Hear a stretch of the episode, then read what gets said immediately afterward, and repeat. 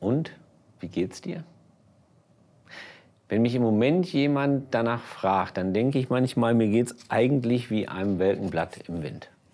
Das so hin und her gepustet wird von Mächten, die man nicht beeinflussen kann und von Kräften, die viel größer sind als man selbst.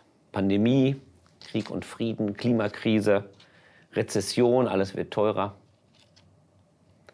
Das alles haben wir nicht in der Hand und das alles schüttelt uns ordentlich durch. Dabei wollen wir ja lieber selbst mächtig sein. Mächtig sein heißt ja erstmal nur, dass man etwas machen kann, dass man das Leben gestalten kann, dass man das Leben vielleicht auch verbessern kann für sich selbst und für andere. Macht ist nicht etwas Schlechtes. Macht kann etwas sehr Positives sein. Aber Macht hat eine Dynamik. Und diese Dynamik, diese eigene Dynamik, die macht sie per se auch gefährlich, denn sie kann von uns Besitz ergreifen.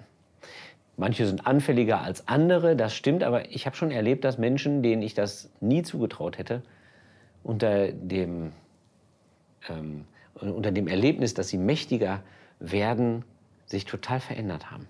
Ich hatte einen Pizzabäcker vor vielen Jahren bei mir in der Nachbarschaft, kann man sagen. Bin relativ häufig da gewesen.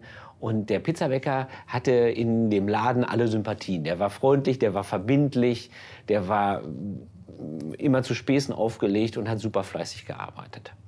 Und er hatte auch deshalb die Sympathien auf seiner Seite, weil er einen Chef hatte, der ziemlich unsympathisch war und der ihn den ganzen Tag durch die Gegend gescheucht hat. Der stand dann immer, dieser Chef stand dann immer mit ausgebreiteten Armen am Tresen, so wie an so einer Schiffsreling, so ein Kapitän, und hat kommandiert und hat selber kaum etwas gemacht. Und dann hat der Pizzabäcker eines Tages sein Erspartes genommen und hat seinem Chef den Laden abgekauft. Alle haben gedacht, jetzt ändert sich was in dem Laden. Und genauso war es nicht, sondern es ist noch viel schlimmer geworden. Es hat sich gezeigt, dass jetzt der Pizzabäcker, wo er mehr Macht hatte, noch schlimmer wurde als sein Chef. Und zudem hat er auch noch mehr Alkohol getrunken als sein Chef. Und so ist der Laden innerhalb von weniger, wenigen Wochen von total super gut laufend auf Null gefallen und ist dann auch pleite gegangen. Die Macht macht was mit uns. Die Macht kann von uns Besitz ergreifen und das kann dazu führen, dass wir übermächtig werden und eine Grenze überschreiten. Und die Grenze heißt, ich mache andere ohnmächtig. Das ist das, wo Macht nicht mehr per se gut ist, sondern wo sie zu stark wird, da, wo sie andere ohnmächtig macht. Und dann hat sie diese eigene Dynamik. Und dann braucht es mit einmal mehr Macht um der Macht willen. Dann braucht es auch die äh, Machtsymbole, große Autos, lange Tische. Wir kennen das. Übermächtige wollen auch als Übermächtige wahrgenommen und erlebt werden. Das hat nichts mit Gut und Böse zu tun. Das ist die Dynamik, die in der Macht ist. Und wenn wir das erleben, dass Menschen so mächtig werden, dann werden wir selbst ohnmächtig. Und vor den großen Fragen, die zu groß sind für uns, so wie zum Beispiel Klimawandel, wo wir nicht einem Menschen die Schuld geben können, einem konkreten, sondern was einfach aus einer Dynamik, vielleicht auch aus dem guten Willen, das Leben zu verbessern, entstanden ist, auch da stehen wir machtlos davor. Und die Frage ist, wie wir mit dieser Ohnmacht umgehen können mit dieser Situation, dass wir ohne Macht sind. Ich glaube, es gibt grundsätzlich drei Möglichkeiten dazu. Das eine ist, wir können versuchen, das zu kompensieren, das auszugleichen, dass wir ohnmächtig sind. Dadurch kann ja viel Gutes entstehen. Zum Beispiel, wenn wir dann spenden. Ja, oder Flüchtlingen konkret helfen. Also wir können nicht dieses Riesenthema Krieg und Frieden lösen, aber wir können einigen Menschen konkret helfen. Das heißt, wir helfen nicht nur Menschen einfach, weil wir, weil wir denen helfen wollen, sondern wir helfen uns selber auch ein bisschen damit. Und das ist auch gar nichts Schlechtes, das ist völlig okay. Es entsteht allerdings auch viel Unsinn daraus. Als wir den ersten Lockdown hatten, da habe ich diese Ohnmacht, diese Machtlosigkeit selber kaum ausgehalten und habe angefangen, unsere Möbel abzuschleifen. Ich fing an mit dem Tisch, an dem wir immer essen. Dann habe ich den Stuhl daneben genommen, dann noch einen Stuhl, dann noch einen Stuhl und hinterher war kein Möbelstück mehr vor mir sicher. Meine Frau hat irgendwann gesagt, ich sollte beim Abschleifen wenigstens darauf achten, ob noch ein Kind drauf sitzt. In meinem Wahn würde ich das nicht mitbekommen. Da habe ich dann aufgehört damit. Das war schon gut, dass sie mir dann eine Grenze gesetzt hat. Es entsteht viel Unsinn. Diese, dieses Kompensieren, dieses Ausgleichen von Machtlosigkeit führt dazu, dass wir Mehl und Öl und wahnsinnigerweise Toilettenpapier bunkern, obwohl es doch wirklich Wichtigeres gibt. Und es führt dazu, dass wir uns auch gerne Statussymbole schaffen, auch wenn wir machtlos sind. Denn die Statussymbole sollen ja gerade zeigen, dass wir es nicht sind. Das ist die eine Möglichkeit, damit umzugehen. Wir können versuchen, die Machtlosigkeit auszugleichen. Allerdings sind wir dann nicht wirklich frei von der Macht. Die zweite Möglichkeit ist, wir können uns in der Ohnmacht einrichten. Wir können uns hinter der Ohnmacht verstecken. Das geht besonders dann, wenn wir selber nicht unmittelbar betroffen sind, aber uns trotzdem als Opfer fühlen wollen. Das, das ist eine ganz gute Methode. Ist nicht so meine Methode. Und ich will auch gar nicht jetzt, wie soll ich sagen, Menschen verurteilen, die das so machen. Aber das begegnet einem schon häufig, dass man hört, ja gut, es gibt 80 Millionen Deutsche, warum soll ich jetzt spenden zum Beispiel? Es gibt 8 Milliarden Menschen, warum soll ich jetzt auf meine Kreuzfahrt verzichten? Das spielt doch gar keine Rolle. Dabei wissen wir eigentlich, doch, es spielt eine Rolle. Aber sich künstlich klein zu machen und sich absichtlich als Opfer zu definieren, obwohl man es eigentlich nicht wirklich ist, sondern obwohl man eigentlich was tun könnte, das ist eine Möglichkeit, mit Ohnmacht umzugehen. Also man kann sie ausgleichen, man kann sich in der Ohnmacht einrichten. Aber beides führt nicht dazu, dass man frei ist von der Ohnmacht, dass wir frei sind von der Ohnmacht. Es gibt einen dritten Weg, damit umzugehen, und den halte ich für die beste Möglichkeit. Und zwar kann man sich tatsächlich innerlich frei machen von den Machtansprüchen, die an uns gestellt werden. Ich meine damit jetzt nicht diesen Weg, den die Esoterik geht. Ich weiß nicht, ob du mal so ein Esoterik-Video dir angeschaut hast hier auf YouTube. Da kann man das erleben, wie das gemacht wird. Da wird gesagt, Tod und Krankheit und Alter, das ist nicht real, weil diese Welt ist nicht real. Und ich gebe dir ein Geheimwissen und mit dem Geheimwissen kommst du auf ein anderes Level, das nicht alle erreichen können. Und von dem Level aus betrachtet wirst du sehen, wir leben gar nicht in der Realität. Und genau das meine ich nicht mit innerer Freiheit von den Mächten die uns umgeben. Sondern ich meine, dass man in eine Haltung kommt, wo man zwar noch Angst hat, aber wo man Chancen entdecken kann, obwohl man Angst hat. Dass man in eine Haltung kommt, wo man natürlich noch von diesen Zwängen umgeben ist, aber sich ihnen nicht ausgeliefert fühlt. Und dass man, dass man immer noch vor diesen großen Herausforderungen steht und manchmal auch wirklich ratlos davor steht, aber sich selbst nicht mehr ausgeliefert fühlt diesen Weg der inneren Freiheit von Macht, das ist der Weg, den Gott nimmt. Der Allmächtige verzichtet auf seinen Machtanspruch.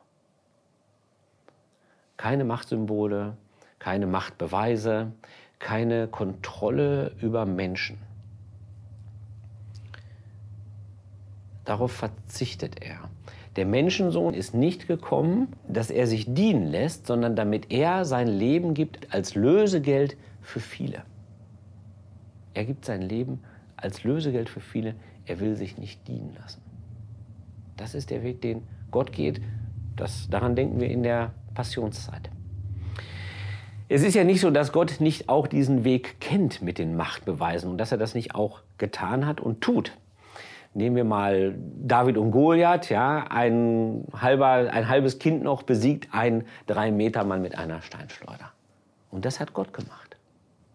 Gott führt sein Volk aus der Sklaverei in Ägypten und begleitet es 40 Jahre durch die Wüste und lässt es überleben, wo es eigentlich nicht geht.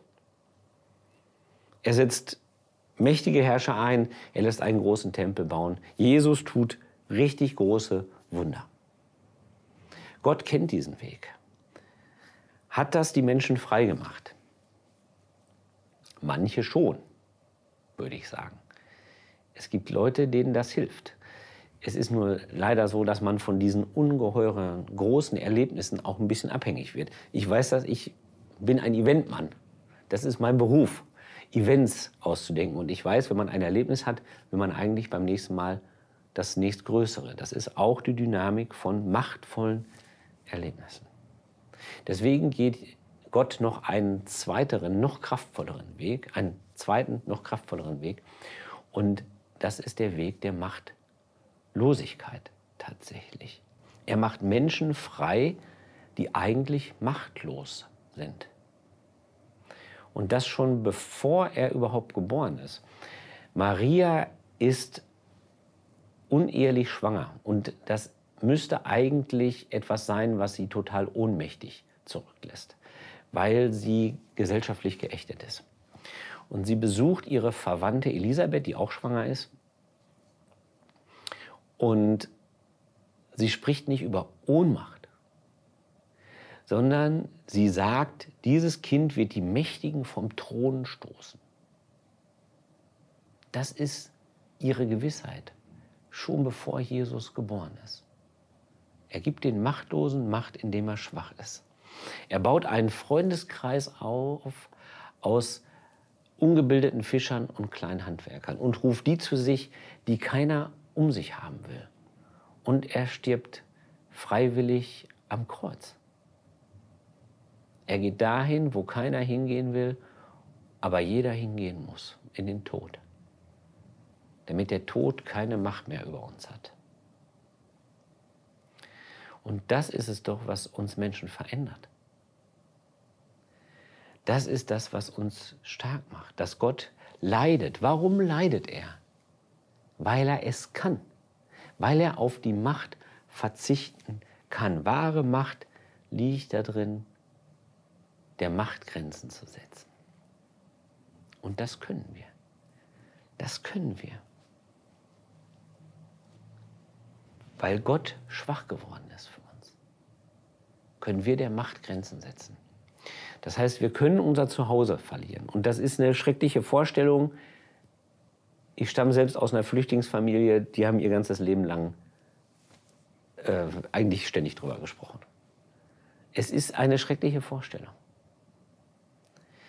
Aber was wir nicht verlieren können, ist unsere Würde. Auch nicht unsere himmlische Heimat. Können, das können wir nicht verlieren. Das kommt von Gott. Wir haben eine Heimat, die größer ist als unser Haus. Wir können Menschen verlieren, die wir lieben. Und auch das ist eine schreckliche Vorstellung. Aber wir können nicht die Gewissheit verlieren, dass es ein Wiedersehen gibt. Diese Gewissheit kommt von Gott. Wir können unser eigenes Leben verlieren, das stimmt. Und das kann qualvoll werden. Das wissen wir nicht, welchen Weg wir gehen. Aber das Vertrauen darauf, dass wir nicht im Tod bleiben werden, das kommt von Gott. Das können wir nicht verlieren. Und deswegen sind den Mächten, die uns umgeben, Grenzen gesetzt. Grenzen, die Gott aufzeigt. Die Macht reicht nur so weit, wie wir sie lassen. Und wahre Macht bedeutet, schwach zu sein und sich auf Gott zu verlassen. Deswegen hatte Maria recht.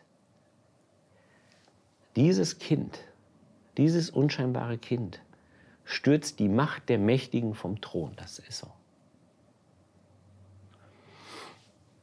Wenn du in diesen Tagen gefragt wirst, wie geht's dir eigentlich?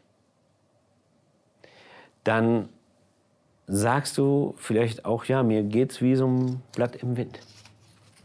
Ich fühle mich wie ein welkes Blatt im Wind, das hin und her gepustet wird. Und das mag sein. Die Wahrheit ist aber, wir werden hin und her gepustet, wir sind diesen Mächten ausgeliefert, aber wir sind kein welkes Blatt im Wind, sondern wir sind ein lebendiges Blatt.